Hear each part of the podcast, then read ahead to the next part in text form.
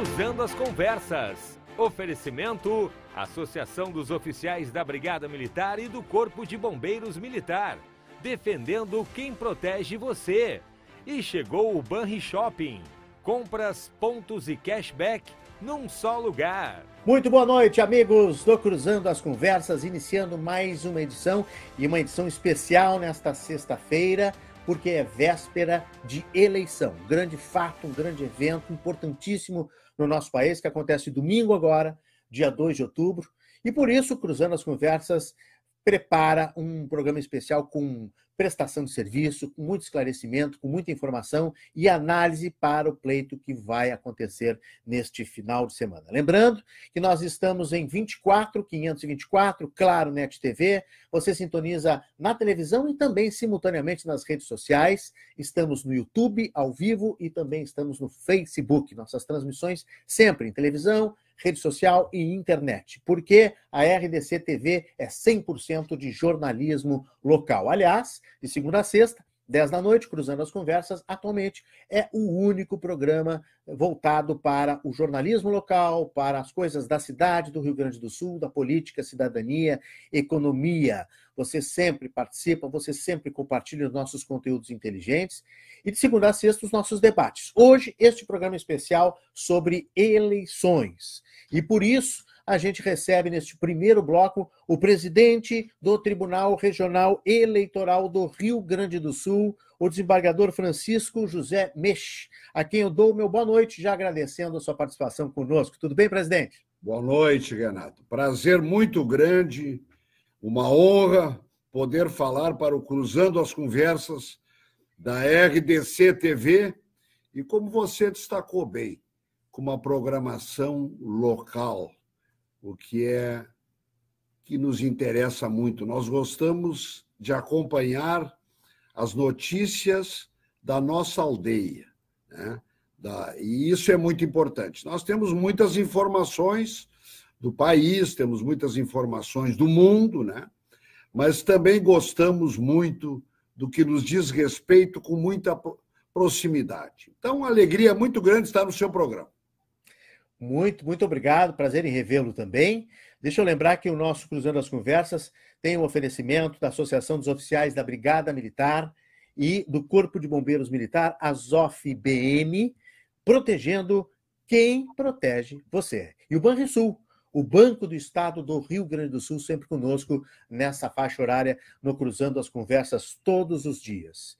É, deixa eu ler um pouquinho da biografia do presidente Francisco José Meixo, que tem uma carreira brilhante uh, no mundo jurídico, né? Ele tem 73 anos, uh, tomou posse uh, no dia 23 de maio deste ano, né, presidente? Foi nesse ano, né? 23 de maio desse ano, exatamente. Como presidente do Tribunal Regional Eleitoral do Rio Grande do Sul, ele é natural de Estrela, e é do, lá do Vale do Taquari, foi jurista corregedor, foi vice-presidente do TRE e aos 27 anos de magistratura chegou um dos maiores desafios da sua carreira, segundo as palavras dele, no discurso de, de posse, no comando, no comando da corte. O presidente Mexe é formado em Direito pela PUC, pela difícil Universidade Católica do Rio Grande do Sul, universidade em que ele é professor há mais de 45 anos, é isso, presidente? Desde 77. 45 anos dando aula, hein? É. Que maravilha. Tive, é tive, meu caro Renato, eu fiz um cálculo ao redor de 11.500 alunos. Este número, Renato, isolado não diz muito, mas significa a população de mais de 300 municípios do estado do Rio Grande do Sul. Mas claro é que um, é, um... é um número superior à população claro. de mais de 300 municípios do estado do Rio Grande do Sul. Ou seja, o senhor já ensinou, já passou conhecimento, já transferiu experiências para pessoas que poderiam estar uh, habitando uma cidade inteira. Né? Então, se, se, isso não é impactante, presidente, eu não sei o que é. é. O senhor impactou 11.500 é pessoas e suas famílias. É. Né? Tem que pensar e, nisso também, porque educação sabe, transforma o ambiente. E sabe, Renato, é muito gostoso encontrar é, os ex-alunos. E muito gostoso quando o ex-aluno lhe procura, né? ele lhe procura com carinho, lhe procura, isso faz muito bem. Quer dizer, a gente. A preocupação, eu sempre digo, ensinar, uh, educar é ensinar a viver, a viver melhor, a pessoa se transforma, né? ela busca novos horizontes, ela tem novos desafios e ela tem um olhar, eu diria, mais completo sobre os desafios da vida e os desafios da sociedade. Muito bom. Deixa eu continuar contando um pouquinho a história do presidente do TRE, que é o nosso convidado dessa noite. Ele também é graduado em administração pública, administração de empresas, ambos também pela Universidade Federal do Rio Grande do Sul. E foi juiz do Tribunal de Alçada, pelo Quinto Constitucional da Advocacia entre 95 e 98, ano em que tornou-se desembargador do Tribunal de Justiça do Rio Grande do Sul, no qual foi vice-presidente de 2014 a 2016, presidente do Conselho de Relações Institucionais de 2020 a 2021 e preside também atualmente a 22ª Câmara Civil do órgão.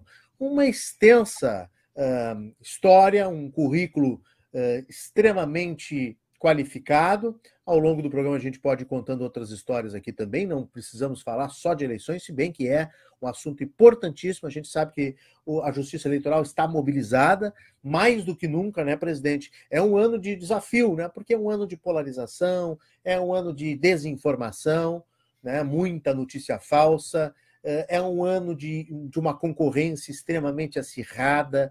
É, em vários estados, aqui no Rio Grande do Sul também, e no Brasil. Então, a Justiça Eleitoral, mais do que nunca, enfrenta isso com galardia, mas, que, mas com muito afinco, com muita uh, certeza do que está fazendo, não é mesmo, presidente? É, eu diria que as eleições no Rio Grande do Sul sempre é uma tradição, sempre foram muito acirradas, com, com, com discussão de, de programas, de ideias. É, a formação aqui sempre foi. Tanto que a justiça eleitoral, Renato, ela, foi, ela fez agora este ano 90 anos. E se nós olharmos, uh, os grandes mentores da justiça eleitoral no Brasil são Joaquim Francisco Assis Brasil e Maurício Cardoso. Então, vejam bem, sempre houve esta preocupação. Então, as eleições no Rio Grande são acirradas, disputadas, mas respeitosas.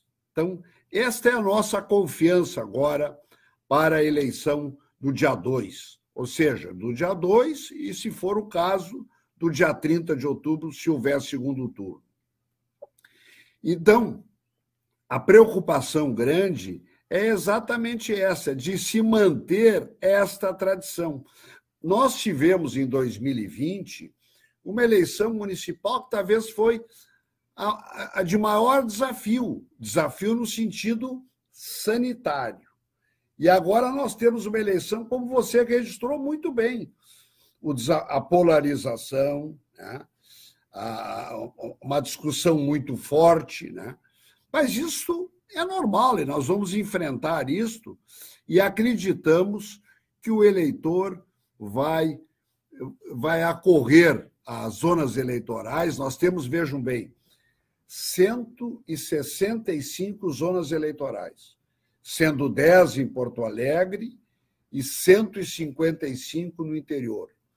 Nós temos, Renato, 8 milhões 593 mil, eu estou arredondando, né, mais um número, de eleitores do Rio Grande do Sul. Vejam, nós temos 30.500 urnas eletrônicas, sendo que dessas, 10.500, números redondos, são urnas eletrônicas de última geração. E, a, e, a, e as urnas eletrônicas, Renato, começaram a partir de uma reunião envolvendo eh, servidores do Tribunal Superior Eleitoral, mas principalmente do Tribunal Regional Eleitoral e de gaúchos da sociedade, pessoas fora da, da, da que vejam isto em Caxias do Sul em 96. E, e desta reunião de Caxias, da época presidia esta reunião um ministro gaúcho, ministro Paulo Roberto Saraiva da Costa Leite, e era presidente aqui do Tribunal Regional Eleitoral, o desembargador Tupinambá Miguel Castro do Nascimento. Perfeito. Então, desta reunião de Caxias veio, como se diz assim, o pontapé inicial para usarmos a urna eletrônica, que funciona muito bem há 26 anos. Nós não temos nenhuma reclamação fundamentada. Tem reclamações que foram afastadas. Né? Teve aquela reclamação do candidato Aécio Neves em 2014, e ele depois reconheceu que o sistema tinha sido transparente, tinha sido seguro e tinha sido democrático. Né? Então, isto é um modelo. Veja, nós temos no Brasil, Renato, ao redor de 156 milhões de eleitores. Vejam, ao redor de 22 horas do dia 2, agora do domingo, nós vamos ter o um resultado, praticamente o um resultado decisivo Final. desses 156 milhões de eleitores. Isso é, olha, isso é um sucesso. Isso é um sucesso mundial, isso é um sucesso de, eu diria assim, em termos de organização, em termos de execução, em termos de planejamento, isso é um sucesso mundial. Nós temos que reconhecer isso. Né? Tom Jobim dizia que ele tinha ah, que ele tinha medo de avião por duas razões. Uma, que o avião é mais pesado que o ar. E outra, porque o avião tinha sido concebido, a aeronave tinha sido concebida para um brasileiro, como quem diz. O que é brasileiro não pode ser bom. Então, então não é possível, né? E, e, e as urnas contrariam o Tom Jobim. Como? As urnas contrariam o Tom Jobim. Sim, seguramente. É. Então, veja, Renato, veja, Renato, nós estamos prontos para este grande desafio. A eleição, claro, mais desafiadora da nossa nova democracia. Posso dizer isso de 88 para cá. Né? Eu imagino. Mas, então, presidente... estamos prontos. E prontos, o que significa prontos? Significa, primeiro, o apoio dos juízes eleitorais. Eu estou falando do estado do Rio Grande do Sul, assim como também dos juízes do Brasil.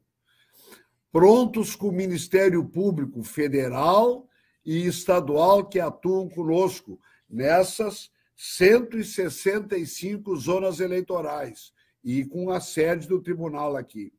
Prontos, porque temos um corpo permanente de servidores do Tribunal Regional Eleitoral é, altamente adequado, eficiente, seguro e competente.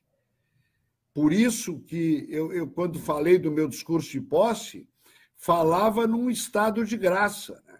E também vejo um trabalho muito grande dos mesários, das mesárias, dos auxiliares, e o que é muito importante também, de quem nos dá e nos passa segurança para esse trabalho. E aí nós contamos com o Tribunal de Justiça, com o Ministério Público, com a Secretaria de Justiça e Sistemas Penais, com a Secretaria de Segurança, com a Brigada Militar, com o Corpo de Bombeiros, com o Instituto Geral de Perícias, com a Polícia Federal, meu Deus do céu, o apoio da Polícia Federal, da Polícia Rodoviária Federal, da Marinha do Brasil, da Força Aérea, do Exército Brasileiro, das Forças Armadas, Veja, Renato, eu pergunto como nós chegaríamos, por exemplo, no, no Amazonas. O Amazonas tem dois fusos horários. Nós vamos ter agora no domingo eleições começando às seis da manhã e vamos ter eleições começando às sete da manhã, hum. para que no horário de Brasília as eleições iniciem às oito da manhã e terminem às 17 horas. Ou seja, não vai ter eleição continuando depois das 17 horas. Perfeito. Isso vai facilitar muito também uh, o, o, processo de apuração e de totalização. Né? Claro. Das outras vezes, isso ficou concentrado, inclusive até as informações que estavam sendo liberadas depois ficaram muito concentradas ao redor de 19 horas, e, e, ali alguma coisa até trancou um pouco, porque o volume de informações, vejo, o voto de 156 bilhões de eleitores é muita coisa, né, Muita gente. É muita é. gente. É então, nós gente. temos que fazer um agradecimento muito grande a todos esses. E um outro agradecimento, Renato, importantíssimo: o agradecimento à imprensa. A imprensa tem sido decisiva nos, auxilia, nos auxiliando de todas as formas, de todas as formas, dando informações sobre. Nós temos aqui sobre, vejam bem, sobre o dia da eleição, o que, que vai acontecer no primeiro turno, o sistema de fiscalização, o sistema de fiscalização dos partidos, como é que funciona a propaganda eleitoral, o que, que é proibido no dia da eleição, o que, que não é proibido, o horário da votação, os cargos em disputa. Eu vi que você há pouco estava mostrando aí a cédula. Né? Então, nós estamos até recomendando como são cinco. Vamos mostrar aqui, presidente. Vamos, Vamos mostrar. Vamos mostrar. Olha aí. Ó. Está no site do TRE. Está no é, site nós TRE. temos aí, e nós até recomendamos, vejam ali, Primeiro, deputado federal. Né? Tem ali quatro, quatro números. números né? Deputado estadual, cinco números. Né? Senado, três números. Governador, dois números e presidente. Né? Então. Essa ordem que aparece na urna, na tela da urna. Isso, isso é o que vai aparecer na urna. Né? Agora, no domingo, vejo. Perfeito. Então, nós recomendamos, em razão de serem cinco votações, nós recomendamos que o eleitor prepare uma cola com calma, dê lá, ele vai, vota, vê o sinalzinho, tem que ter calma, né? Ele vai esperar.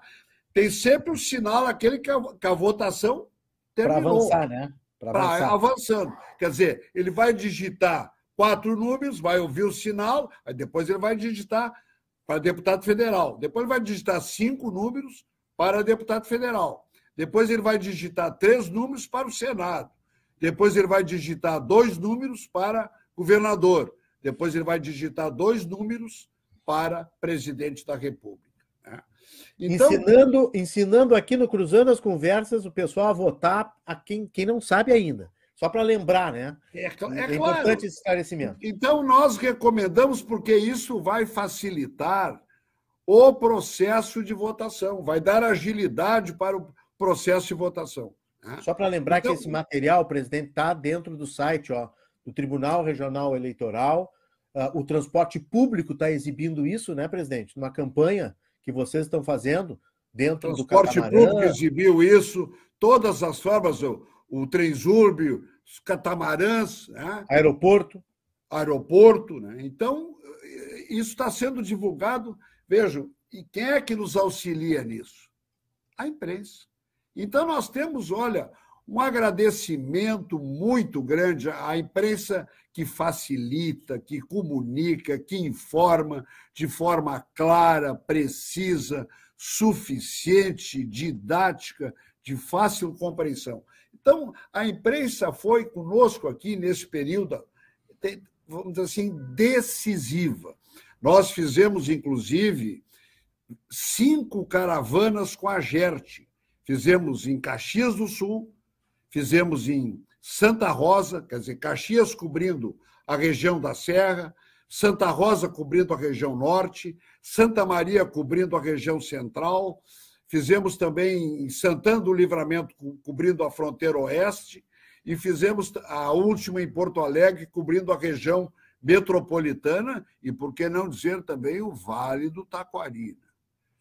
Então me parece é, e isto foi porque ali nós trabalhamos, vejam, com mais de 400 emissoras de rádio, televisão, jornais, né? as emissoras é, de AM, FM, né? Isso nos auxiliou muito. Né? E isso também, vamos dizer assim, produziu em relação à sociedade, em relação ao eleitor, em relação ao cidadão, uma informação, vamos assim, até de verificação, de segurança das informações. Uhum, uhum. Muito bom. Presidente, o, o, só para finalizar essa, essa e parte... Só, só uma outra coisa importante. Pois Nós não. tivemos aqui também o apoio muito grande dos partidos políticos. Os partidos políticos estiveram aqui. Vejo, quando nós fizemos. Ah, é, teve uma reunião geral com os partidos. Né? E, e essas reuniões, nós fizemos isso de forma antecipada essas reuniões agilizaram todas as informações. E por isso, Renato, que agora, quando terminou o prazo, vejam bem, da, da, da, da apreciação dos registros de candidaturas, que foi no dia 12 de setembro, nós tivemos um desempenho, eh, vamos dizer assim, o, o, o, eu diria o segundo no Brasil, né? na velocidade do, da, vejam, de da, das da apreciação das candidaturas da apreciação de 1.499 registros. E esses todos foram examinados dentro do prazo. Não ficou ninguém para depois. Ficou para depois algum nome, Renato, e você sabe bem disso, uhum. e que houve renúncia, que houve substituição. Aí sim, dos uhum. que se apresentaram no prazo regulamentar, todos foram examinados. E aí eu volto a chamar atenção à qualidade dos magistrados, do Ministério Público e especialmente do corpo permanente de servidores do Tribunal Regional Eleitoral, especialmente da nossa Secretaria Judiciária, da Corregedoria, né, que nos auxiliaram muito nisso e nós tivemos condições de apreciar as candidaturas. Nós tivemos, vejam bem, 54 registros julgados indeferidos. E destes, 38 já não cabe mais recurso. Só temos 16 recursos de 1.499 candidaturas. Presidente, se formos pensar, 54 indeferidos de 1.499 é um universo muito pequeno também, né? Isso é, isso é positivo para a nossa política. Por quê? Pelo trabalho, vejam bem, da imprensa e pelo trabalho dos partidos políticos e pelo trabalho dos nossos servidores que fizeram esclarecimento, né? nossos servidores, juízes, corregedores, que fizeram esclarecimento aos partidos políticos. Para que a sentido... candidatura não fosse inscrita sem os devidos. Ah, Exatamente, uh, para que ela né? fosse né? inscrita atendendo a todos os requisitos do registro. Muito bom. Mas, presidente, eu perguntei no início, só queria que o senhor apreciasse um pouco isso também. Ao clima de polarização no Brasil, o senhor falou do Rio Grande do Sul, que sempre foi disputado, mas no clima de polarização no Brasil de muita desinformação, e isso mexeu muito com a justiça eleitoral. Esse ano foi um ano em que a justiça eleitoral passou se defendendo todo o tempo, reafirmando a, a, a credibilidade, a transparência das urnas, isso deixa o, o, ambiente também um pouco instável, né? E é claro que a gente chega nesse final de semana de votação com a tranquilidade de que o processo funciona, de que a urna é extremamente segura. Mas foi um, um período um pouco devastador para, inclusive, a convivência entre os poderes, não é, presidente? Bom, o que eu posso dizer é o seguinte: nós cumprimos a nossa missão constitucional de realizar, de organizar, vejam, de organizar, planejar, executar né, e fiscalizar eleições limpas, seguras, transparentes e democráticas. Nós queremos que agora, no domingo, Renato, nós tenhamos, no fim, uma verdadeira festa democrática, que é a tradição do Rio Grande do Sul. No Brasil, nós temos um cenário, quem sabe, um pouco diferente. Né? E esse cenário, isso não é uma coisa que se verifica tão somente no Brasil. Isso é um cenário que se verifica hoje no mundo. Né? Nós tivemos situações na, na Europa, tivemos situações na América do Norte, que levaram a, vamos dizer assim, a uma disputa mais acirrada, uma disputa, inclusive atra, eh, através das redes sociais, eh, uma disputa que às vezes até tem artifícios dos partidos, dos candidatos, que são um pouco diferentes. Né? Nós queremos que aqui no Estado tenhamos o respeito. Por isso que eu disse, é tradição histórica do Rio Grande ter eleições muito acirradas, muito disputadas, com, vamos dizer assim, com, a, a, com programas fortes, com posições fortes, mas com posições respeitosas. Vejam que até nesse, nível aí, nós tivemos alguns, tivemos processos de gente resposta, né? Então, isto significa também uma mudança, né? Uma mudança no cenário dos partidos políticos, de um olhar sobre a democracia, de um olhar sobre o Estado democrático de direito. Né? Eu sempre digo, Renato, na democracia, nós temos espaço para todos. Nós temos espaço para conservadores, nós temos espaço para liberais, nós temos espaço para progressistas, nós temos espaço para a extrema esquerda, para a extrema direita, para o centro-esquerda, para o centro-direita. Nós temos um leque, um espaço para todos. E isto os partidos identificam, os candidatos identificam. Inclusive também os seus apoiadores devem verificar isso. E exatamente e exatamente, Renato, em cima do que você colocou, é que nós temos aqui o chamado Gabinete de Governança Integrada de Segurança Pública, GGISP, que, em convênio com o Tribunal Regional Eleitoral, tem, tem feito, está organizando toda a segurança para as eleições de domingo. Isso, inclusive, é também um modelo que foi destacado aqui numa palestra no Congresso do Ministério Público em Gramado, esse trabalho conjunto no estado do Rio Grande do Sul foi destacado pelo corregedor geral eleitoral do TSE. Né? Por quê? Porque diz: olha, vocês aí estão trabalhando em conjunto.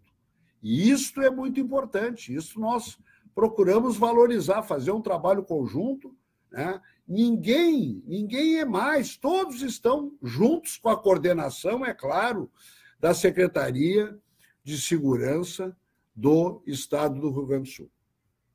Isso é muito bom, dá uma tranquilidade para a gente domingo e votar com calma, né?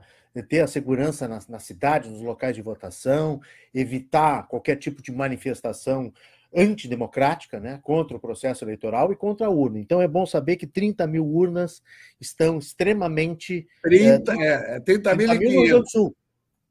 No Rio Grande do Sul. No Rio Grande do Sul. Estão extremamente preparadas, com segurança, com transparência total, para dar o resultado aí poucas horas depois do fim ah, Renato, no hum. Brasil, Renato, são 577 mil urnas eletrônicas. No meio Brasil. milhão. Meio milhão. Meio milhão. Se isso está funcionando desde. Quando é que nós tivemos a primeira Desde votação? 96. Em 96, tá... Renato, fizemos eleições eh, nos municípios com mais de 200 mil eleitores. Imagina. Que foi o protótipo nacional, foi a, uhum. a experiência nacional, que surgiu da famosa reunião de Caxias do Sul. Uhum. É, se isso não, tá, não funciona desde de, de 96, né? É, se até agora está funcionando do jeito que funciona, entregando o resultado, né? É impossível contestar, dizer que esse processo não funciona, que, que o processo tem adulteração, que tem que fazer recontagem. Isso é, isso é coisa do passado. Nós somos case para o resto do mundo, como o senhor disse. É, é, Renato, e muito importante, Renato, o boletim de urna, Renato, Boletim de urna. Eu vou ver se localizo o boletim de urna aqui, Renato. Fique tranquilo, fique tranquilo. Lembrando que nós estamos. Vou ver se localizo aqui um boletim de urna. Aqui no, no, no, Cruzando as Conversas com o presidente Francisco José Mexe, presidente do Tribunal Regional Eleitoral Olha aqui, na Renato. contagem regressiva. Vamos aqui, aqui mostrar. Renato, tem um boletim de urna, falei, vejam bem. Falei. Esse falei. é um boletim oficial, Renato, da eleição suplementar de Garibaldi. Uhum. Então, nós temos aqui, vejam bem, a zona eleitoral. Nós temos aqui o local de votação. Nós temos aqui a sessão eleitoral. Temos os eleitores aptos, o comparecimento, os eleitores faltosos. E depois aqui o resultado de uma determinada sessão eleitoral, lá de Garibaldi. Uhum. E aqui o resultado. Vejam, esse resultado desta sessão, aqui no caso de uma escola, foi passado através desse QR Code aqui para o TSE. Isto uhum. vai ser disponibilizado em seguida. Os eleitores, por exemplo, de Garibaldi, dessa mesma sessão, vão ter agora no domingo condições de verificar o resultado através desse QR Code logo após a, a, a, a eleição. Quer dizer, logo em seguida terão o resultado desta sessão eleitoral de Garibaldi. Vamos checar aqui se bate.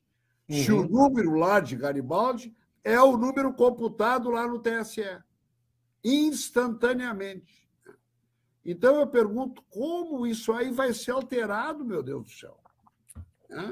E uma outra coisa muito importante: estas informações elas não estão em rede, elas não é. estão em rede para que haja. Não estão conectadas à internet.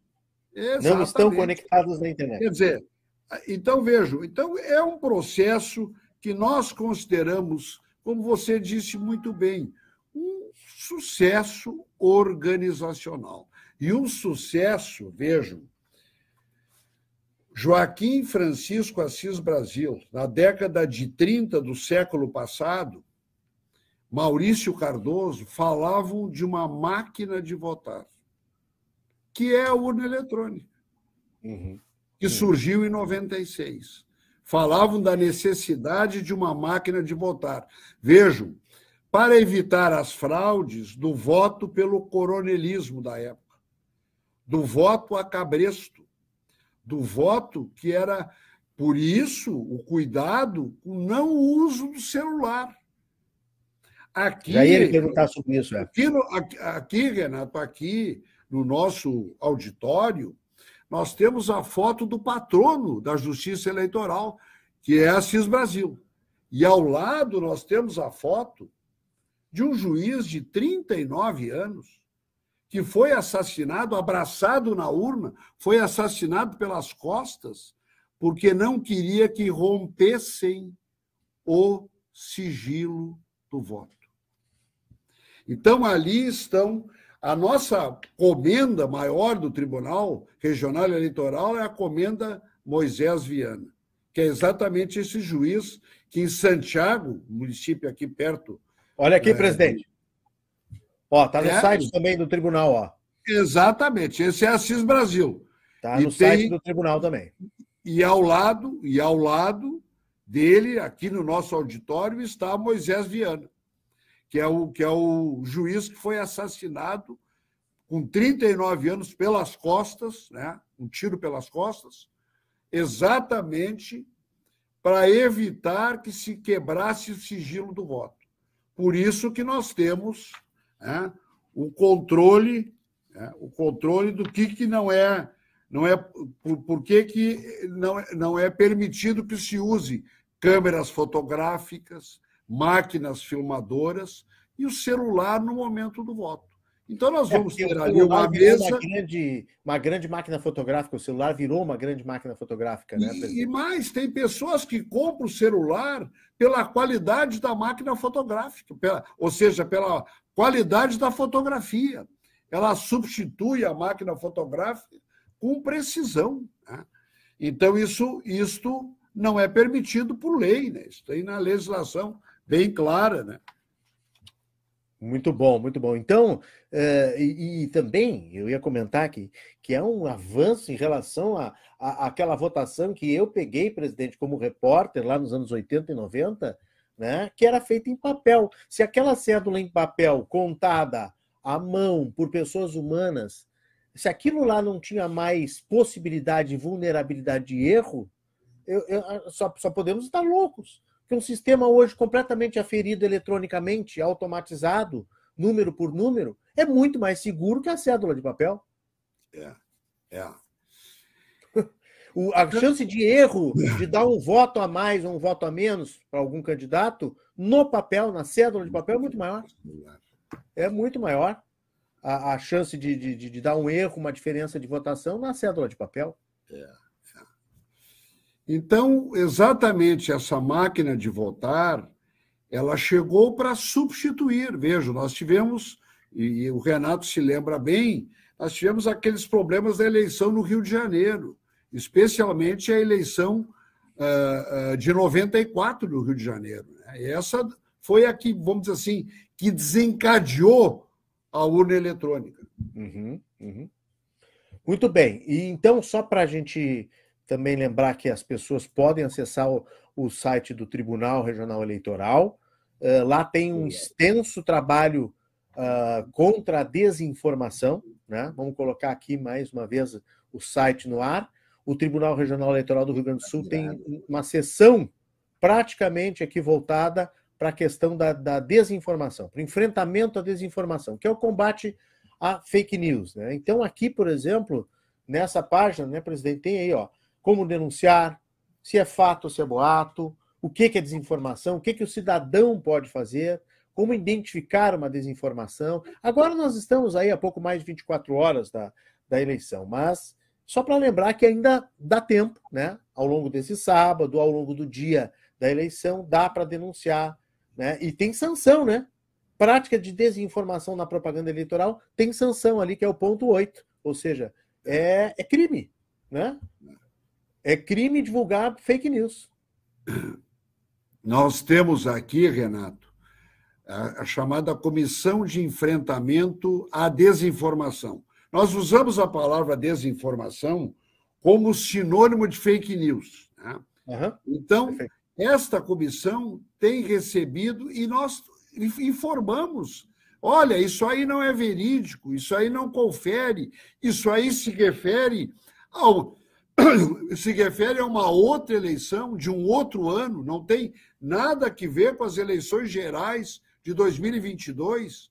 Quer dizer, às vezes são requentadas situações de outras eleições.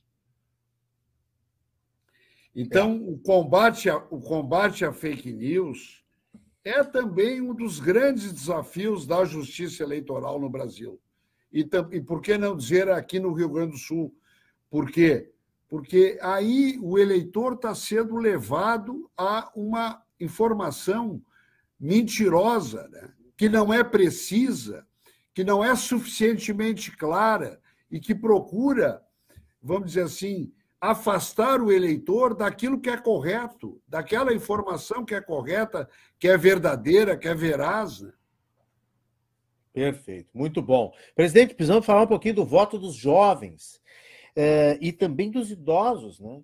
que é um voto que não é obrigatório, mas está havendo um movimento muito grande. Né? Eh, eu tenho um filho de 17 anos que, para o meu orgulho, foi lá, tirou, foi lá não, fez pela internet, tirou o seu título eleitoral, apontamos para o mesmo local de votação, então nesse domingo, pai e filho vão votar. Ele não precisava votar, mas vai votar comigo no próximo domingo. É. Isso é uma coisa maravilhosa. O que é importante o que é importante é exatamente esta, veja, esta participação. Nós estamos formando, seu filho está sendo antecipadamente formado para a democracia, para ele já vai se vincular a isto.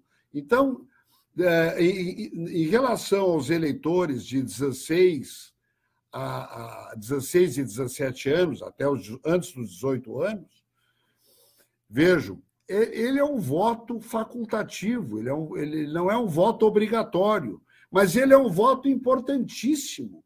Nós estamos preparando o jovem para a democracia, para a participação, para o envolvimento em programas partidários. Né?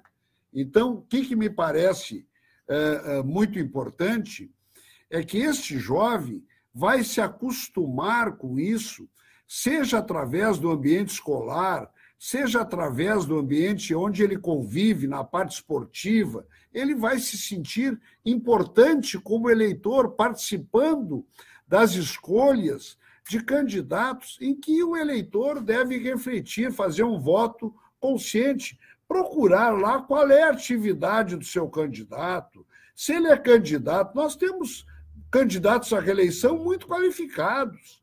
O que, que ele fez como deputado estadual? O que, que ele fez como deputado federal? O que, que ele fez como senador?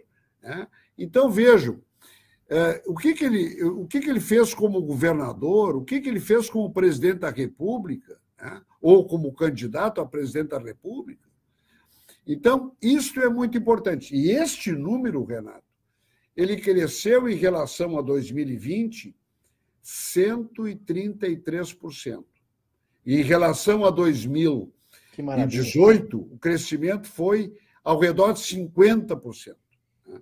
Assim como também o voto não obrigatório de quem tem mais de 70 anos.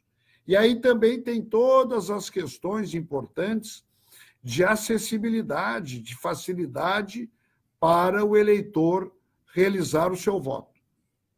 Isso é muito bom, né? Isso é muito bom poder exercer esse direito, mesmo que não seja uh, obrigatório, a pessoa vai lá e exerce esse, esse direito, uh, esse voto, esse ato de cidadania que acontece neste domingo. Domingo, no Rio Grande do Sul, abre que horas, presidente? Às sete? Oito horas. Oito às horas. Abre às oito. Nosso fuso aqui das oito às dezessete. Das oito às dezessete. É. Né? E, e, e, presidente, a, a preocupação também com a abstenção, hein? Nós tivemos aí, o senhor citou a, abstenção muito alta da pandemia, da eleição de 2020. Sim, mas antes... houve uma. É, houve uma foi, eu sempre digo, a eleição de 2020 foi, foi, foi o nosso maior desafio, em razão da, da, da Covid-19, em razão da pandemia. Claro, claro. Eu diria assim, esse desafio, nós superamos muito bem esse grande desafio sanitário. Eu digo que esse foi o maior desafio de organizar eleições, e mais, organizar eleições aqui no Estado, nos 497 municípios. Uhum. Foi um grande desafio. Né? A mas, abstenção, a abstenção. Mas ela já vinha crescendo, hein, presidente? É. Nós, nós esperamos que a abstenção. É. A abstenção. Está recebendo os números aí? Está recebendo os números? Estou conferindo aqui números. Abstenção. Perfeito. No primeiro turno, vejam bem, Primeiro turno de 2020 ou primeiro turno de 2018? Ah, não, eu posso eu... puxar aqui também. Eu posso puxar aqui também. É. O percentual foi. O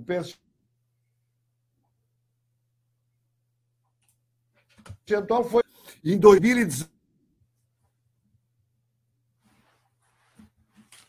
2016 foi de 17,58% a abstenção.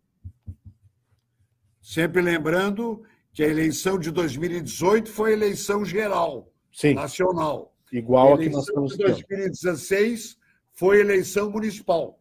Uhum. Uhum. Que normalmente a abstenção é menor, até pelo, pelo, pelo, pela força do candidato à vereança, né, que força, localismo. precisa voltar. Né? Quer dizer, então há uma mobilização maior. Por isso que a abstenção de 16, que foi de uma eleição municipal, ela foi menor do que a abstenção de 18, que foi eleição geral. Uhum, perfeito.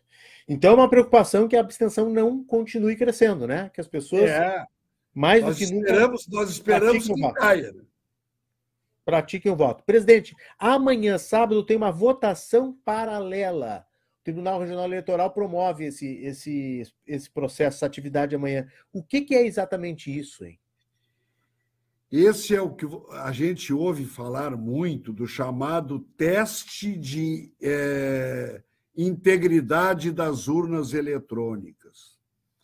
Vejam bem, as urnas, nessa votação paralela, que será realizada na PUC, no prédio 30, nós aqui queremos fazer um agradecimento muito especial à estrutura da PUC, ao nosso reitor, o irmão professor, é, doutor, irmão Evilásio, e a toda a estrutura da PUC que nos cedeu lá prédio 30 para organizarmos a chamada eleição paralela. Essa é uma, veja, a possibilidade é, de que cada partido político ou entidade de fiscalização presente, veja, numa cerimônia que vai ser realizada amanhã de manhã, a partir das nove horas, véspera da eleição, indicar uma sessão para ser auditada.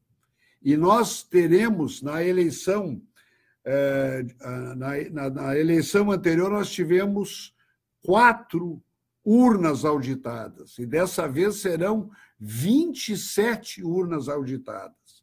E isto, então, vai ser feito lá na PUC. Né?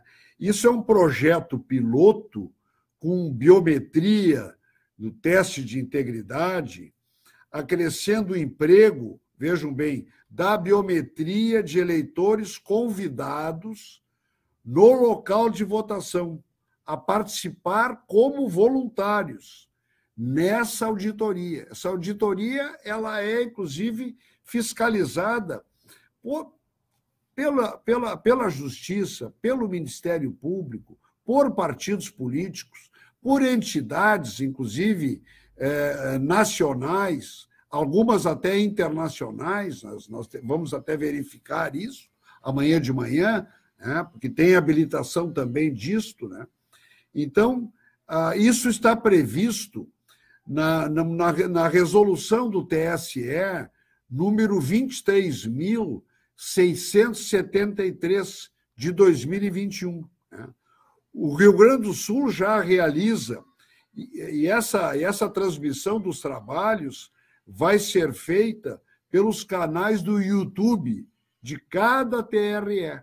Né? Os canais de YouTube vão. Isso já está sendo feito aqui desde 2018. Né?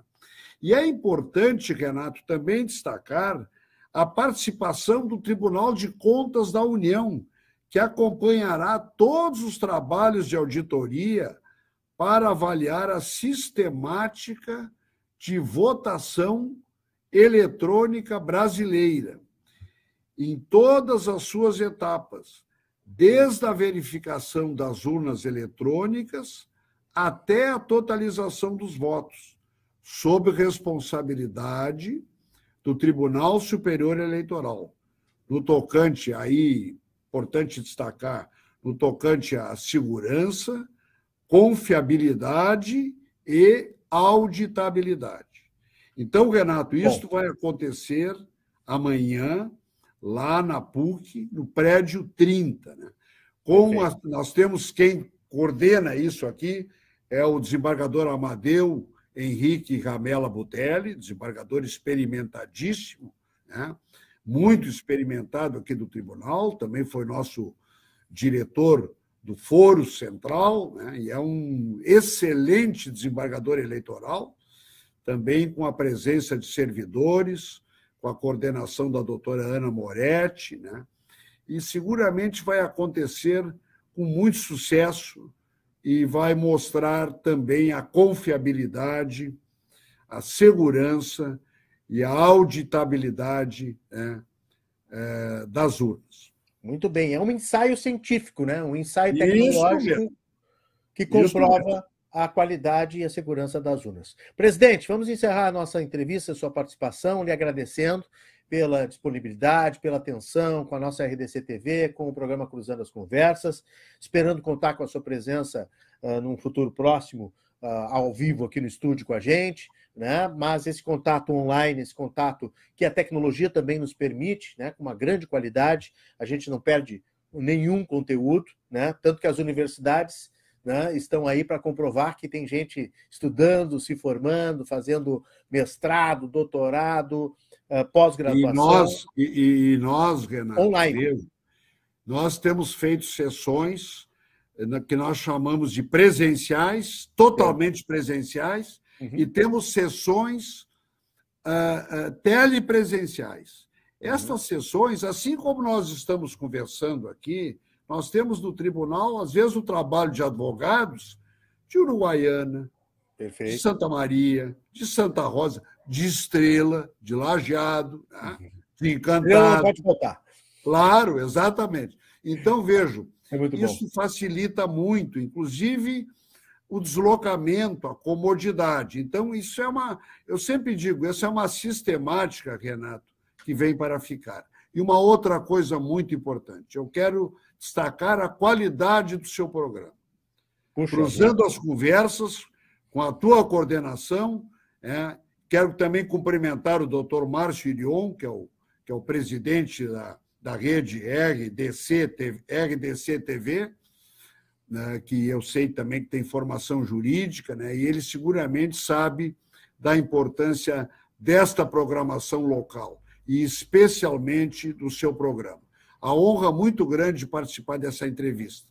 Fiquei muito feliz e repetindo, nós devemos muito à imprensa, à imprensa escrita, falada, televisada, a imprensa na divulgação das eleições gerais de 2022, para que pudéssemos transmitir de uma forma a todos os eleitores, chegar à casa, chegar aos lares, né? chegar ao local de trabalho, né? da melhor maneira possível. Ficamos muito felizes de participar do seu programa. Eu que fiquei muito feliz. Eu que fiquei muito feliz de lhe rever e desejo um bom trabalho nesse final de semana. Muito obrigado, presidente. Vamos às urnas neste domingo a partir das 8 horas da manhã aqui no Rio Grande do Sul. Muito obrigado. Muito obrigado. Grande abraço. Nós vamos a um, um rápido intervalo comercial. É, com o, o, presidente, a gente encerra esse primeiro bloco e no segundo bloco traremos mais informações sobre as eleições e um novo convidado no Cruzando as Conversas desta sexta-feira. Fique ligado, o intervalo é rápido e eu já volto.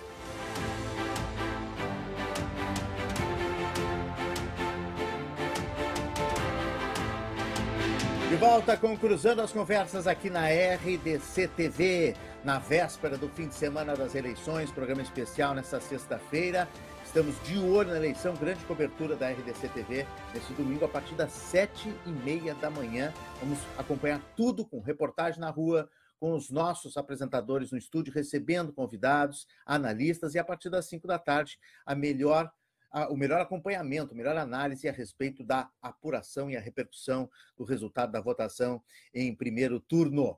Nós convidamos você a acompanhar sempre aqui na RDC TV em 24, 524, Claro, Net TV e também simultaneamente nas redes sociais. Estamos sempre ao vivo no YouTube e também no Facebook. Cruzando as conversas, tem oferecimento da Associação dos Oficiais da Brigada Militar e do Corpo de Bombeiros Militar, a ZOF-BM, defendendo quem protege você. E Banrisul, Banrisul, Banco do Estado do Rio Grande do Sul, sempre conosco aqui no Cruzando as Conversas. Neste segundo bloco, nós vamos falar um pouquinho da questão eleitoral em todo o país, obviamente ajudando o eleitor, ajudando o cidadão a entender melhor o processo eleitoral e o que vai acontecer neste domingo, com a advogada Paula Bernardelli. Ela é graduada em Direito do Estado pela Universidade Federal do Paraná membro da Academia Brasileira de Direito Eleitoral e Político, a ABRADEP, membro da Comissão Permanente de Estudos em Direito Político e Eleitoral do Instituto dos Advogados de São Paulo, advogada sócia também do Neisser e Bernardelli Advocacia. Boa noite, doutora Paula, seja bem-vinda. Muito obrigado pela presença conosco. Boa noite, Renata, é um prazer estar aqui. Como é que a senhora acha que vem uh, se dando essa questão política no país? Para, sob o ponto de vista do cidadão, o eleitor, ele sente tudo isso, a polarização, a discussão, essa grande disputa no horário eleitoral, a, a, a, pouca discussão de projetos, né? Nós temos mais acusações do que projetos, né? E, e, como é que a senhora acha que o cidadão brasileiro chega no momento da votação nesse final de semana? Com a informação necessária, com o esclarecimento necessário, ou ainda muito em dúvidas?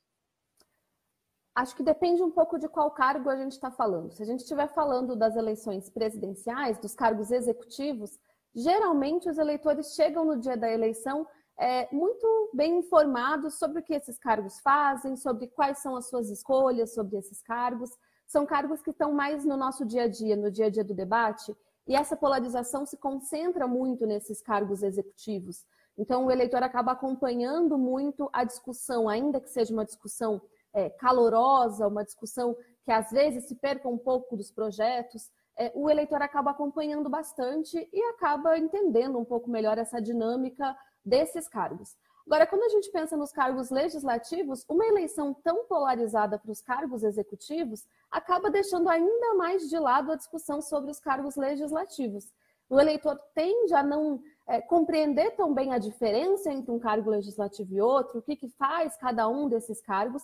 E numa eleição que a, a, a discussão está se concentrando tanto na, nos cargos executivos e os próprios candidatos aos legislativos têm usado seus espaços de campanha para se posicionar sobre essa polarização, as discussões sobre os cargos legislativos acabaram ficando um pouco de lado. Então, acredito que talvez nessa eleição, um pouco além do normal, os eleitores cheguem um pouco mais mal informados sobre estes cargos especificamente. Muito bom. É, a gente tem aqui, não sei como é que está em São Paulo, mas aqui no Rio Grande do Sul, as últimas pesquisas apontam uma, uma grande decisão por parte dos eleitores em relação a presidente da República, mas ainda muitos indecisos em relação ao governo do Estado. Né? Então, já tem uma diferença de presidente para governador, já tem uma, uma certa diferença, né, doutora Paula? Sim, aqui em São Paulo a gente está com um cenário parecido, assim, ainda não tem uma definição nem mesmo do que vai ser o segundo turno do governo de São Paulo. Então, uhum. de fato, existe também. É, a gente está com uma eleição muito em evidência. A eleição presidencial sempre ocupa mais espaço né, na, no debate das pessoas. E pelas características da eleição desse ano, ela está ocupando ainda mais espaço, é, tá, ela está ocupando todos os ambientes de debate mesmo. É verdade. E o, o, a senhora poderia tentar explicar para a gente, até para o eleitor, porque se falou muito em voto útil nas últimas semanas, né? Está se fazendo uma grande campanha aí, alguns candidatos estão batendo forte nessa questão do voto útil. O voto útil funciona como exatamente? É, é, é lícito? Isso é uma prática que, que acontece bastante? É, como é que se faz para um cidadão acabar abrindo mão né, do seu desejo inicial de, de votar no candidato para convencer ele a votar no outro? O voto útil, ele sempre está em discussão em todas as eleições, sempre tem algum candidato que puxa essa discussão sobre o voto útil em todos os cargos em disputa, na verdade. E ele tem a ver com uma lógica de é, se observar as pesquisas e se observar o cenário que vem se concretizando como um resultado eleitoral e chamar os eleitores para que evitem determinado resultado. Ou seja, que deixem de votar naquela, na, naquela que seria a sua escolha inicial, por uma questão de observar que aquela escolha inicial não vai de fato se concretizar, não tem chances no cenário específico que está sendo analisado, e então o seu voto a uma outra candidatura a, a, fim de que se tire uma terceira candidatura. Geralmente, a regra do voto útil é mais ou menos essa: é votar em alguém que tem mais chances de derrotar uma pessoa que a gente quer que não esteja na disputa, que seja eliminada naquela disputa. Isso acontece em todos os cenários. Então, a gente tem em todas as eleições campanhas de senadores. Isso geralmente ocorre nos cargos majoritários, né, que são eleitos por maioria de votos. Os cargos legislativos de câmaras de deputados estaduais e federais têm uma outra lógica de contagem dos votos. Então, não tem muito essa discussão de voto útil para deputados.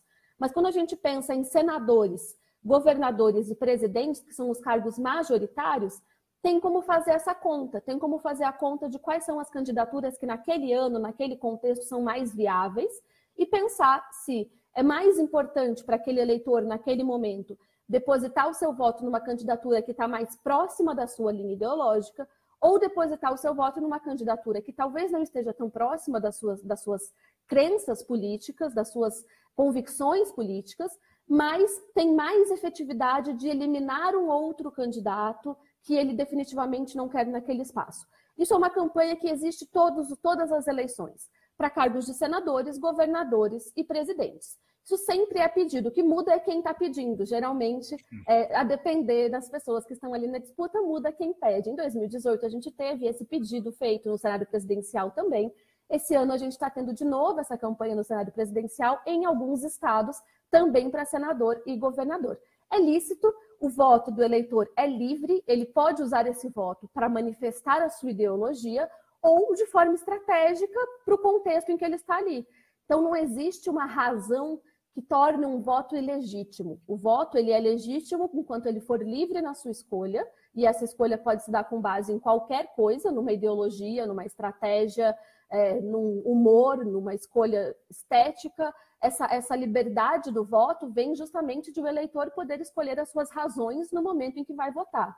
Então, se não há uma coação o voto é livre, é legítimo e o eleitor tem toda essa, todo o direito de escolher se vai usar esse voto mais estratégico ou mais ideológico no momento em que vai às urnas. Neste caso específico aqui, de novo, novamente, eu vou falar do Rio Grande do Sul, nós estamos tendo campanha do voto útil.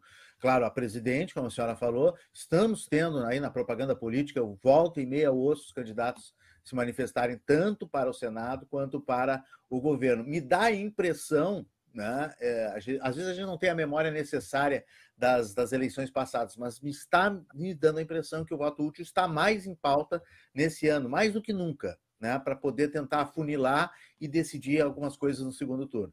No caso do Senado, não tem segundo turno, é para decidir logo no primeiro turno mesmo. Né? Isso provavelmente vem justamente desse cenário mais polarizado do que é o normal. Assim. Como há uma polarização muito grande, muito perceptível, há um pedido também de cada um dos lados de que o outro lado seja retirado da política o quanto antes, assim, seja derrotado nas eleições o quanto antes. Então, esse cenário mais polarizado acaba engajando mais numa campanha de voto útil e talvez dê essa impressão de que a gente tem mais esse pedido. Essa estratégia existe em todas as eleições, talvez de fato não tenha sido tão explorada nas anteriores, porque a gente não tinha um cenário com uma polarização tão intensa, né, tão efetiva, que as pessoas de fato é, têm se unido, pessoas de ideologias diferentes, têm se unido para qualquer um dos dois lados a fim de combater um dos lados dessa polarização. Então, acho que isso nos dá essa sensação de que há, de fato, uma campanha mais intensa pelo voto útil também nessas eleições. Vamos aproveitar e falar um pouquinho também, doutora Paula, sobre o voto branco e o voto nulo. Durante muito tempo, eu não sei se a lei mudou, a senhora me recorde, por favor, parece que um, do, um desses tipos de voto contava né, para o vencedor, aquele que liderava o número de, de votações. Hoje não mais. Voto branco e nulo não conta para nada, né? Eles não contam para nada. O que existiu por muito tempo é esse discurso de que eles ajudam quem está vencendo. E ele, ele, esse discurso ele não está tecnicamente correto, mas ele faz sentido. Ele ajuda porque os votos brancos e nulos eles são considerados votos inválidos. Quando a gente fala no resultado das eleições, a gente fala em porcentagem de votos válidos. A pessoa, para ser eleita, precisa, claro. num cargo majoritário, precisa ter 50% mais um voto dos votos válidos. Se a gente diminui a quantidade de votos válidos, esse 50% é um número menor. Então, um candidato, para obter 50% de 10 votos válidos, precisa de 5 votos. Para ele obter 50% de 100 votos válidos, precisa de 50.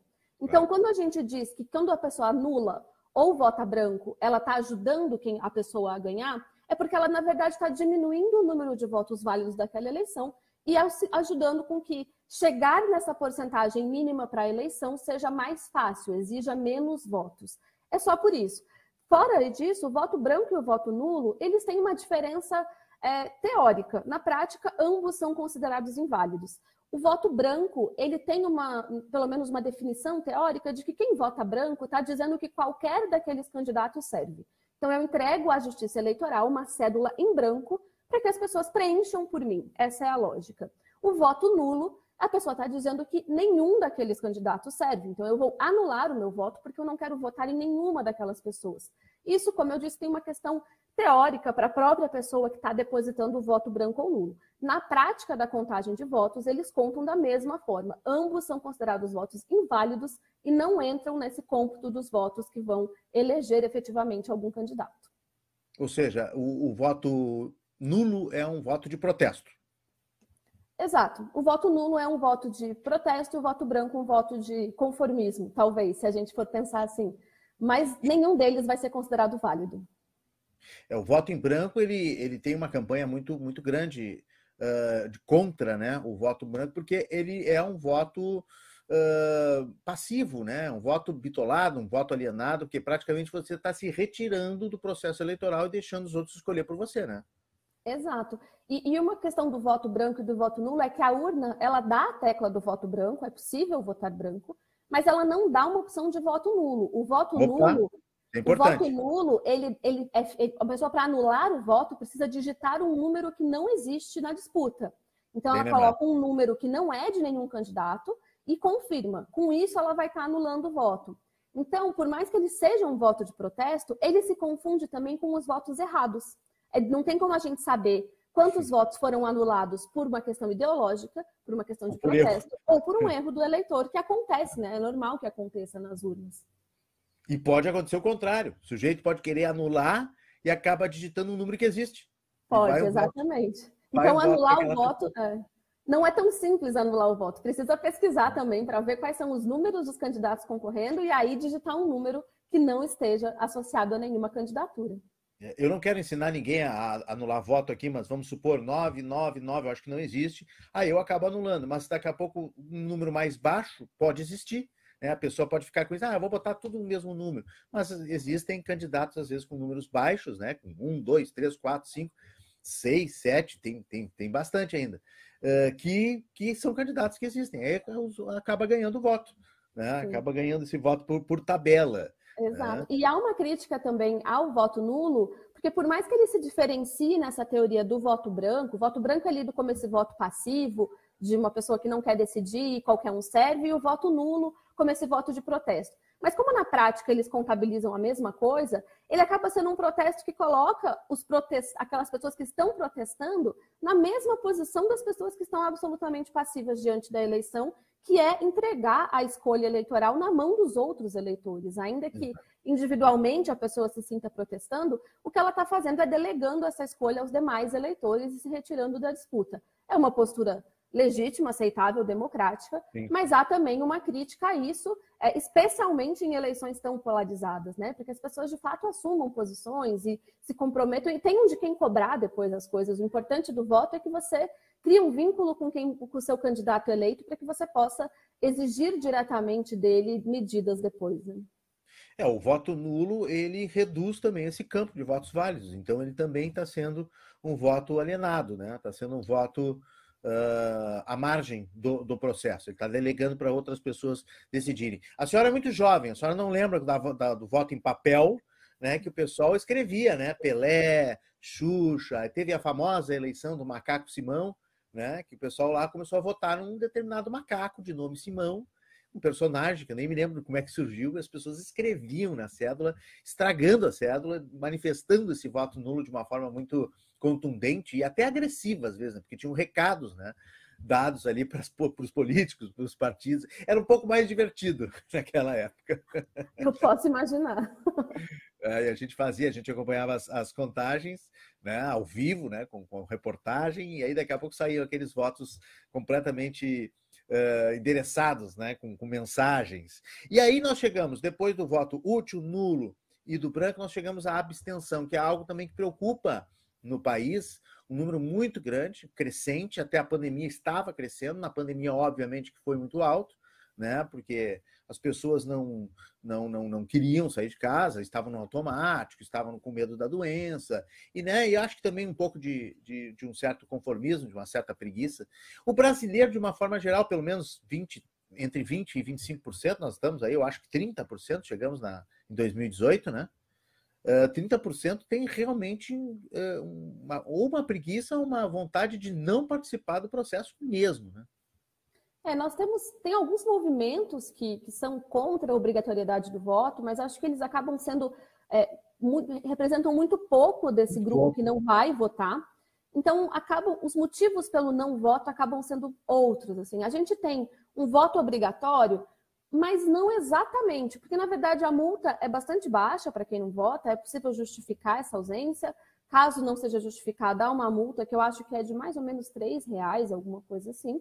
É, e há outras consequências caso o voto não seja justificado ou a multa não seja paga. Aí nós temos outras consequências mais graves, a dificuldade para expedir passaporte, algumas questões em concursos públicos que podem decorrer dessa do que a gente chama de ausência de quitação eleitoral, que é a pessoa que não está em dia com as suas obrigações eleitorais.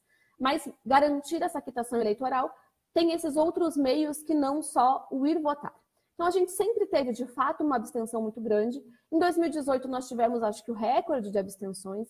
Isso foi analisado por diversos especialistas como uma consequência de uma descrença com a política mesmo. Assim, a gente vinha de um, uma sequência de casos de, de escândalos na política. As pessoas, a gente tem uma crise de representatividade não só no Brasil, em toda a América Latina, assim já há muito tempo, das pessoas não se identificarem com partidos políticos, é, não se, não se verem representadas pelas pessoas que estão ali. Então a gente vinha numa crescente de abstenções. Nessa eleição especificamente, a gente parte de um outro contexto. Nós tivemos uma campanha muito intensa dos próprios órgãos da Justiça Eleitoral para tentar reduzir essa abstenção, convocando as pessoas a votar. E nós tivemos também um crescimento muito grande nos últimos anos de movimentos sociais é, atuantes na política e que estão também convocando as pessoas a votarem em grupos de candidaturas específicas, de pautas que defendem pautas específicas. A gente teve uma campanha grande para o alistamento eleitoral de jovens. Então, a gente está, nesse ano, num outro contexto, a gente vai ter, vai ter que observar se isso vai gerar esse resultado, de reduzir essas abstenções. Porque isso é ruim para a nossa democracia. Assim, a gente precisa identificar quando é uma abstenção por uma escolha do eleitor, uma questão ideológica do eleitor achar que ele não tem que votar, é uma posição que ele pode defender e que ele pode defender não indo às urnas. Mas quando a gente pensa em outras, outros fatores sociopolíticos que podem levar a essa abstenção, a falta de sentimento de representatividade, a falta de condições materiais, às vezes, para ir às urnas, é, isso também é, é um excludente democrático muito grave. Assim. Então, a gente precisa começar a observar esses fatores que levam à abstenção para atacá-los, atacá-los no sentido de resolvê-los mesmo, de trazer propostas concretas. Uma parte dessa parte de, de não de uma desesperança política Talvez a gente veja algum resultado esse ano por conta dessas muitas campanhas que existiram, convocando as pessoas às urnas. A gente vai descobrir no, no domingo se isso teve de fato o resultado esperado, pelo menos com alguma redução da abstenção, ou para que a gente volte ao patamar normal e não repita o que foi 2018 de uma abstenção altíssima. Pois é, nós falamos há pouco aqui com o presidente do Tribunal Regional Eleitoral do Rio Grande do Sul sobre isso, sobre essa grande força dos jovens que esse ano se mobilizaram muito, né? Os jovens de 16, 17 anos que não são obrigados a votar e que tiraram o título de eleitor. Resta saber se todos esses vão realmente às urnas agora no domingo. Mas também tem um certo contingente, não é tão grande, mas tem um contingente também de idosos, né, que não são obrigados a votar acima de, de 60 ou 70, agora não me lembro. 70. 70, né? Mas que fazem questão mesmo, acima de 70, continuar votando. Então, também representa aí um, um, um certo contingente. Eu não vou dizer que é um bom contingente, mas eu acho que é um certo contingente.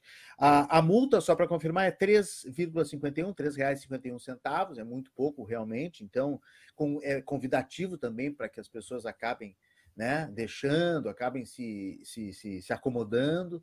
Agora, a senhora falou uma coisa muito importante aí que eu concordo, que é a questão material porque isso atinge muito, muito ainda uma boa parte da população brasileira, que é uma parte pobre. Hoje, para pegar um ônibus, para ir até uma zona eleitoral e votar num domingo, se não tiver o passe livre, aqui em Porto Alegre tem passe livre normalmente nas eleições, né? mas tem outros custos, né? de, de se deslocar, fazer um lanche, alguma coisa, e isso acaba impactando. Uma família, por exemplo, de cinco, seis pessoas, vai fazer esse deslocamento, ela pode estar tá colocando o preço de um almoço nessa, nesse, nesse custo, né? Exatamente. Existe uma logística é, que deve ser elogiada da Justiça Eleitoral de levar as zonas eleitorais sempre o mais próximo possível do eleitor. Então, os eleitores têm uma possibilidade de sempre alterar o endereço do seu local de votação para locais próximos das suas residências. É, existe uma logística também junto com os correios de levar essas urnas a regiões do país onde não é tão fácil o acesso, então as urnas vão de barco, as urnas vão como precisam ir para chegar nos locais mais remotos do nosso país. Mas existem, ainda assim, tem pessoas que moram, por exemplo, em regiões rurais, que é impossível que exista uma sessão na qual dê para ir a pé. Por mais próximo que seja daquela pessoa, ela vai ter que pegar, vai, exatamente, vai ter que ter um transporte até aquele local. Então, existe sim uma questão é, de um, uma falta de um acesso material, às vezes, a isso. Assim. Na verdade, nós que moramos em capitais, às vezes a gente não tem essa dimensão de o que é a política e o que é o exercício da democracia é, em locais mais remotos, em locais mais afastados do país, essa dificuldade do acesso, essa dificuldade de chegar aos locais. E por mais que a gente tenha uma logística de distribuição das urnas muito elogiável, isso nem sempre é possível, nem sempre tem é, transporte para todas as pessoas chegarem. Também não sei o quanto isso representa das pessoas que, que, que não votam, dessas abstenções aos votos. Mas certamente não tem um motivo único para todas as abstenções. Esse é um deles. A gente tem as questões ideológicas, a gente tem uma questão, às vezes, de preguiça mesmo, de, de o eleitor não querer sair de casa no domingo.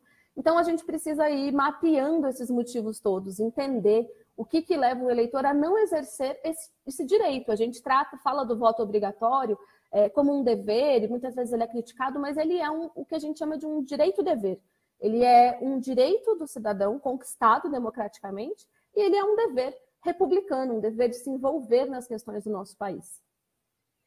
Verdade. Em 2018, nós tivemos 42 milhões de brasileiros que não foram às urnas, que deveriam ir, que estavam em dia com a justiça eleitoral e poderiam ter ido, poderiam ter votado e não expressaram o seu voto. Aí está entre as explicações que a senhora colocou: é ideologia, ou preguiça, ou falta de condições materiais. Se a gente pensar 42 milhões de, de, eleitores elegem tranquilamente né, muita gente, né? Muitos Definem governadores. eleição na maior parte do país. É, é, é impressionante mesmo. É, é, Aqui em Porto Alegre, nós temos uma previsão, doutora Paula, de 22 graus com tempo bom no domingo. Então, acho que isso também né, faz, faz com que o brasileiro às vezes se, se, se, acomode, ou então se está chovendo, se está frio. Vamos ver como é que está São Paulo, sua terra aí nesse momento, que é a terra da garoa, né? Que anda frio, essa semana fez frio, chovendo. Olha, previsão de domingo, tempo bom também, 21 graus.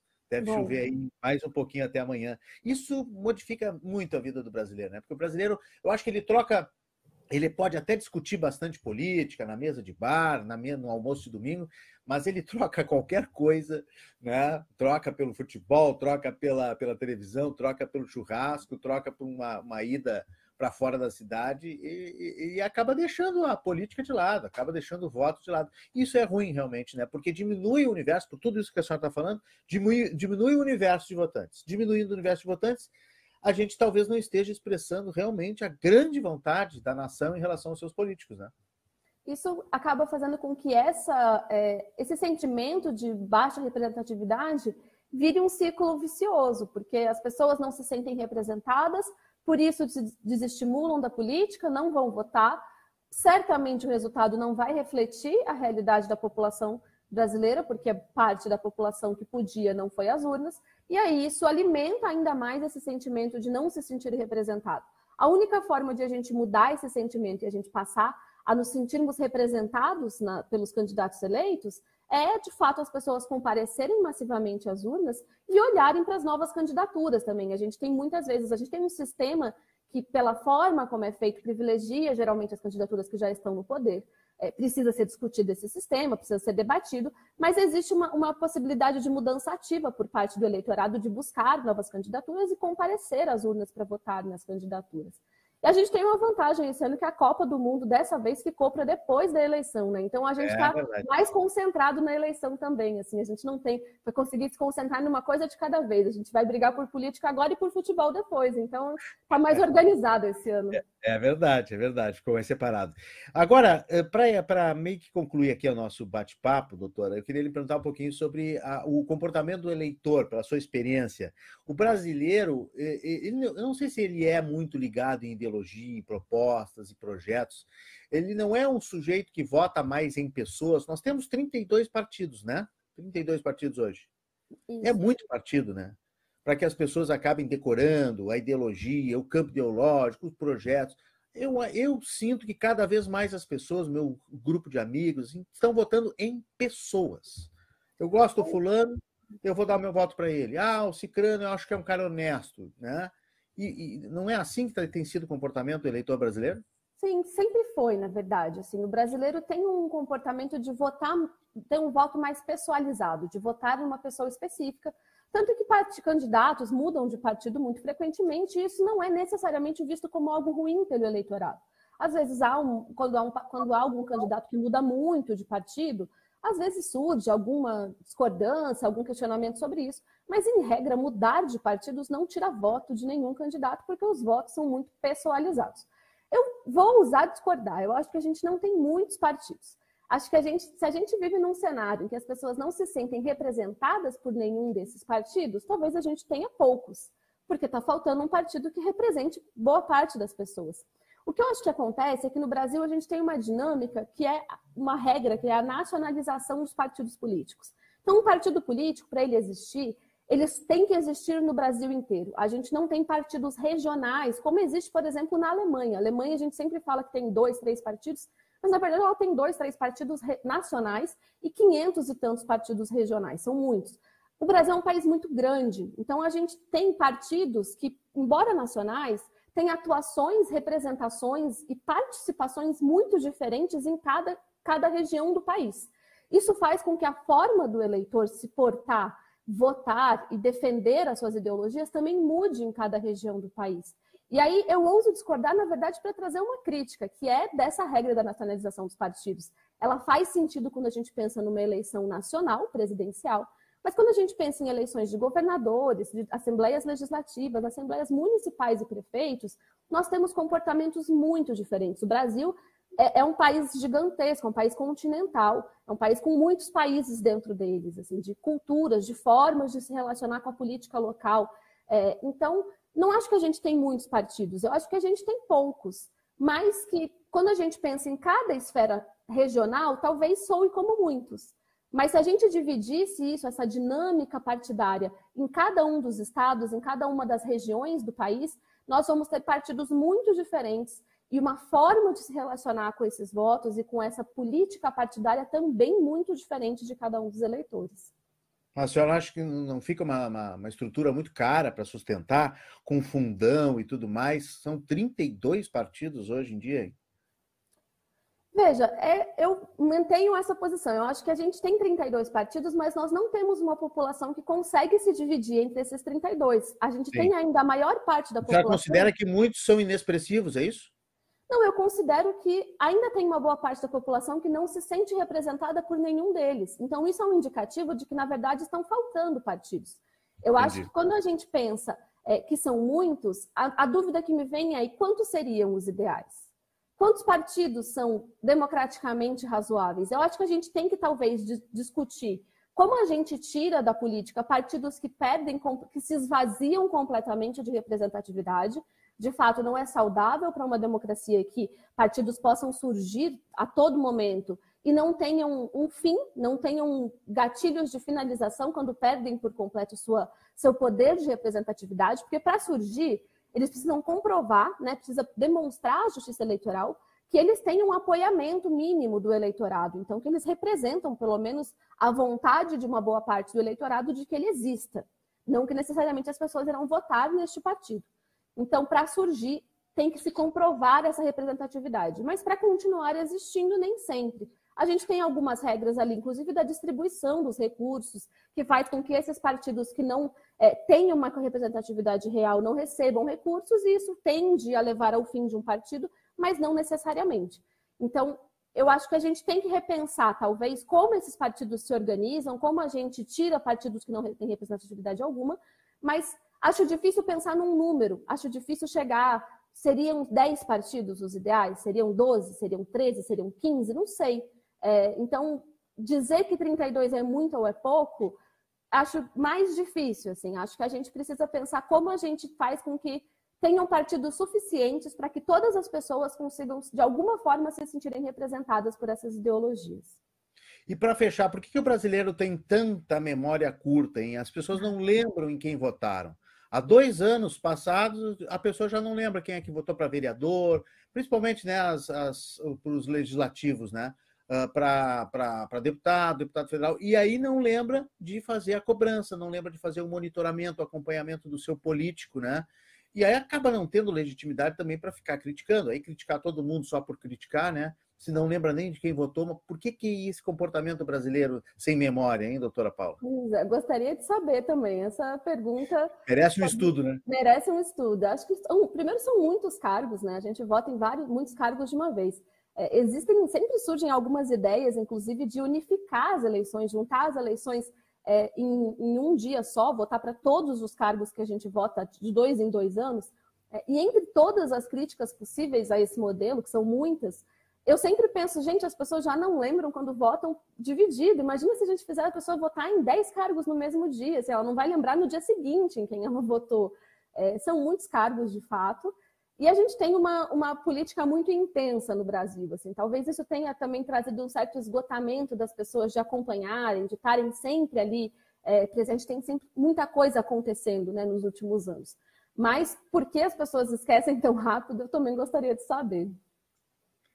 E para fechar, agora me lembrei de mais uma questão bem da sua área. A legislação hoje que nós temos, a senhora acha que ela ela evoluiu, ela consegue organizar melhor o processo eleitoral, deixando ele mais justo, mais democrático, com a questão do fundão, com a questão das limitações do que, que cada partido pode fazer em campanha, até onde um candidato pode se manifestar, é, esse regramento né, da campanha eleitoral, que inclusive encurtou bastante. Né? A senhora acha que evoluímos nesse sentido?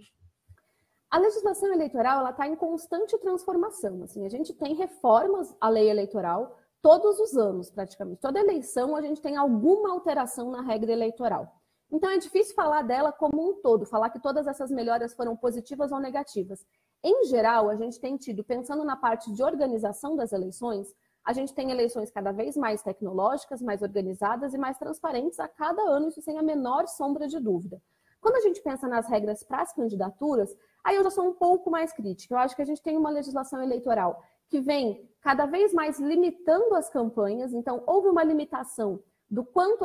Primeiro, a gente iniciou num movimento de redução do tempo de campanha, o que não é necessariamente positivo, isso acaba beneficiando muito as candidaturas que já são conhecidas, porque as candidaturas já conhecidas não precisam de muito tempo para se apresentar ao eleitor. As novas candidaturas já saem em desvantagem com um período mais curto. Então, não é que necessariamente seja ruim também, mas talvez faltem medidas para compensar isso. Então, teve essa redução do tempo de campanha, nós tivemos uma redução das possibilidades de propaganda, então, várias coisas que eram possíveis de serem feitas foram proibidas pela legislação, sempre numa lógica de baratear as campanhas. Depois disso tudo, veio uma nova alteração colocando um limite de gastos nas campanhas. Então, a partir do momento em que eu coloco um limite de gasto, pelo menos a mim não parece fazer sentido que eu continue dizendo com o que as pessoas podem gastar. Se eu já estou colocando o limite e a pessoa quiser gastar tudo em uma coisa só, isso acaba sendo um critério estratégico daquela campanha.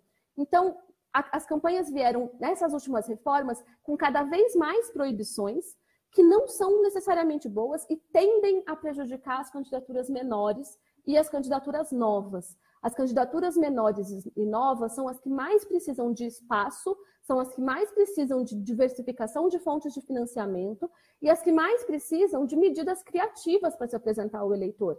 E a legislação eleitoral podou essas três coisas: o espaço, as fontes de financiamento e a criatividade das campanhas, que estão cada vez mais quadradinhas e iguais.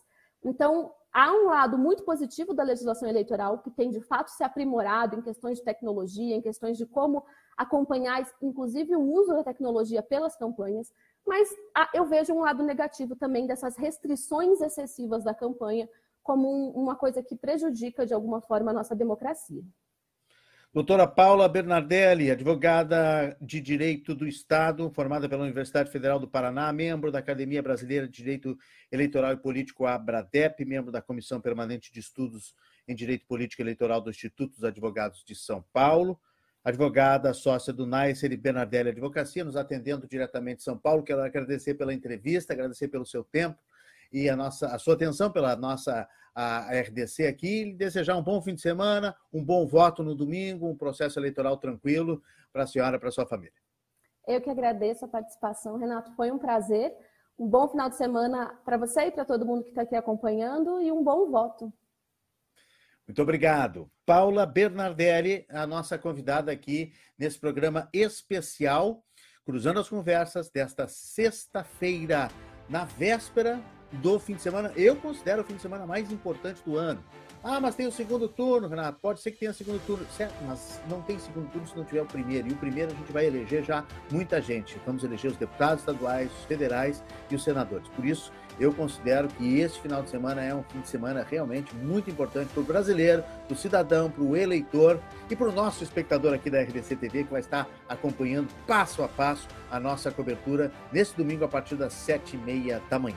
Cruzando as Conversas Especial faz mais um intervalo e volta na sequência para a gente fechar com notícia boa e o servição completo desta eleição deste final de semana. Eu espero vocês.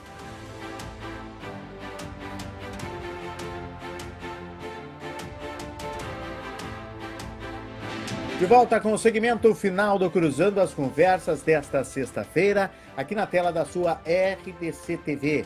Em 24, 524, claro, NET TV, Estamos ao vivo também sempre no Facebook e no YouTube, porque a RDC TV é 100% de jornalismo local, em televisão, em internet e nas redes sociais. Lembrando que nós cruzando as conversas aqui também de segunda a sexta, 10 da noite, espaço dos debates inteligentes, da troca de ideias, da busca de soluções. O único programa desse estilo, desse formato, com este conteúdo, nesta faixa horária, hoje, atualmente, na televisão do Rio Grande do Sul, recebendo as mais importantes autoridades, os convidados mais especiais, discutindo as coisas do Rio Grande e do Brasil, sempre com o olhar do gaúcho.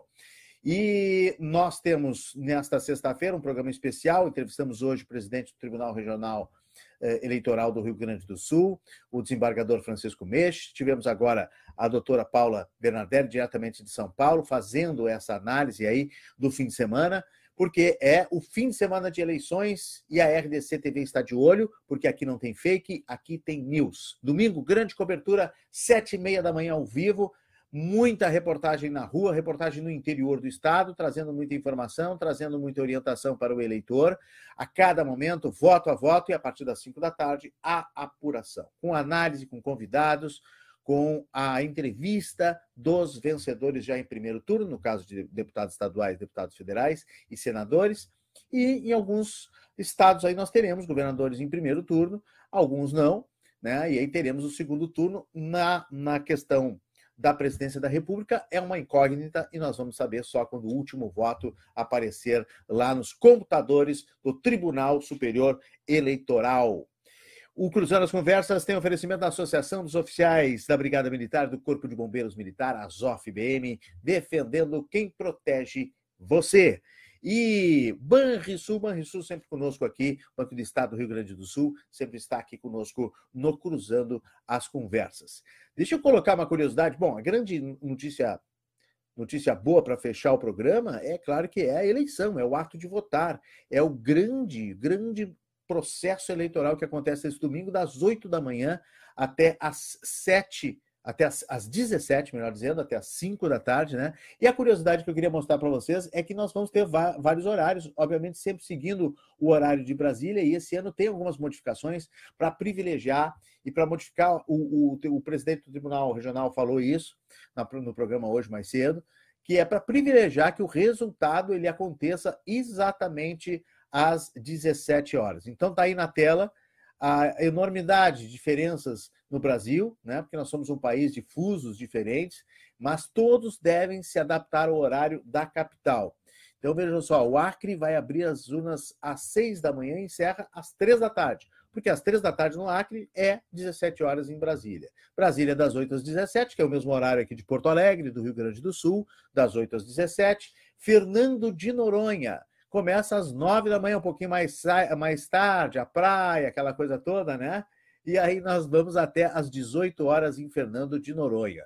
E também tem Roraima, Rondônia, Mato Grosso, Mato Grosso do Sul, que começa às 7 da manhã e vai até às 4 horas da tarde. Agora, a curiosidade que me chama muita atenção aqui, que são 11 municípios do Amazonas que terão especificamente um horário que é das seis da manhã até as três da tarde, que é o mesmo horário do Acre, porque é a mesmo, mesma faixa, mesmo fuso, né?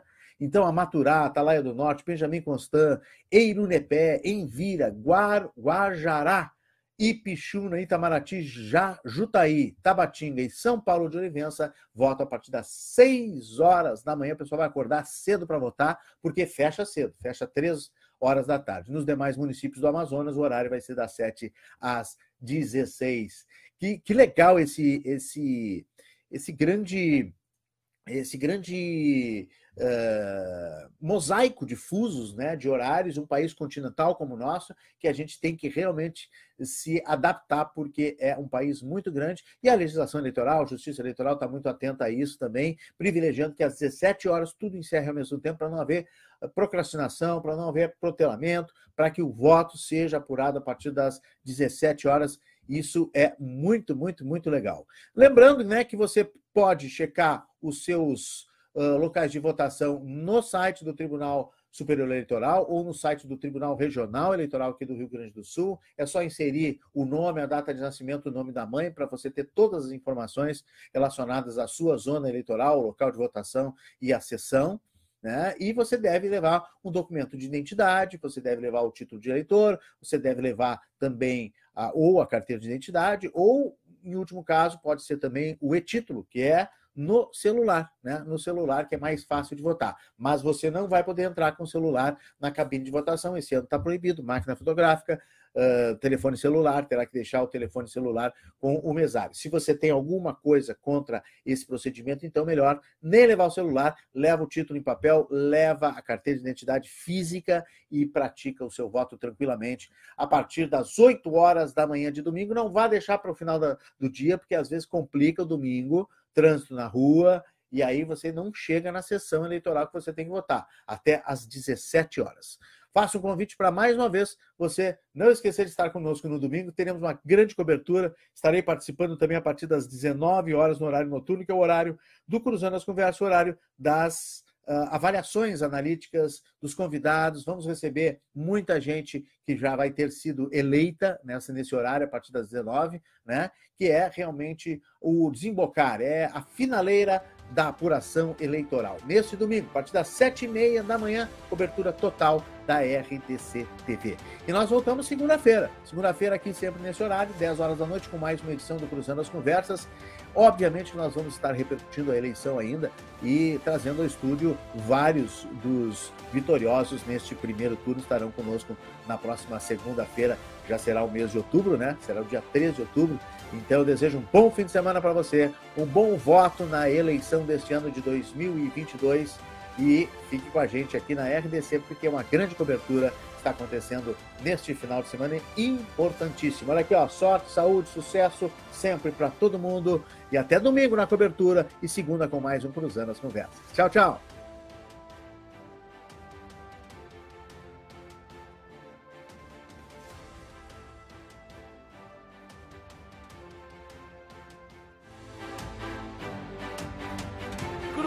Cruzando as Conversas. Oferecimento: Associação dos Oficiais da Brigada Militar e do Corpo de Bombeiros Militar. Defendendo quem protege você. E chegou o Banri Shopping. Compras, pontos e cashback num só lugar.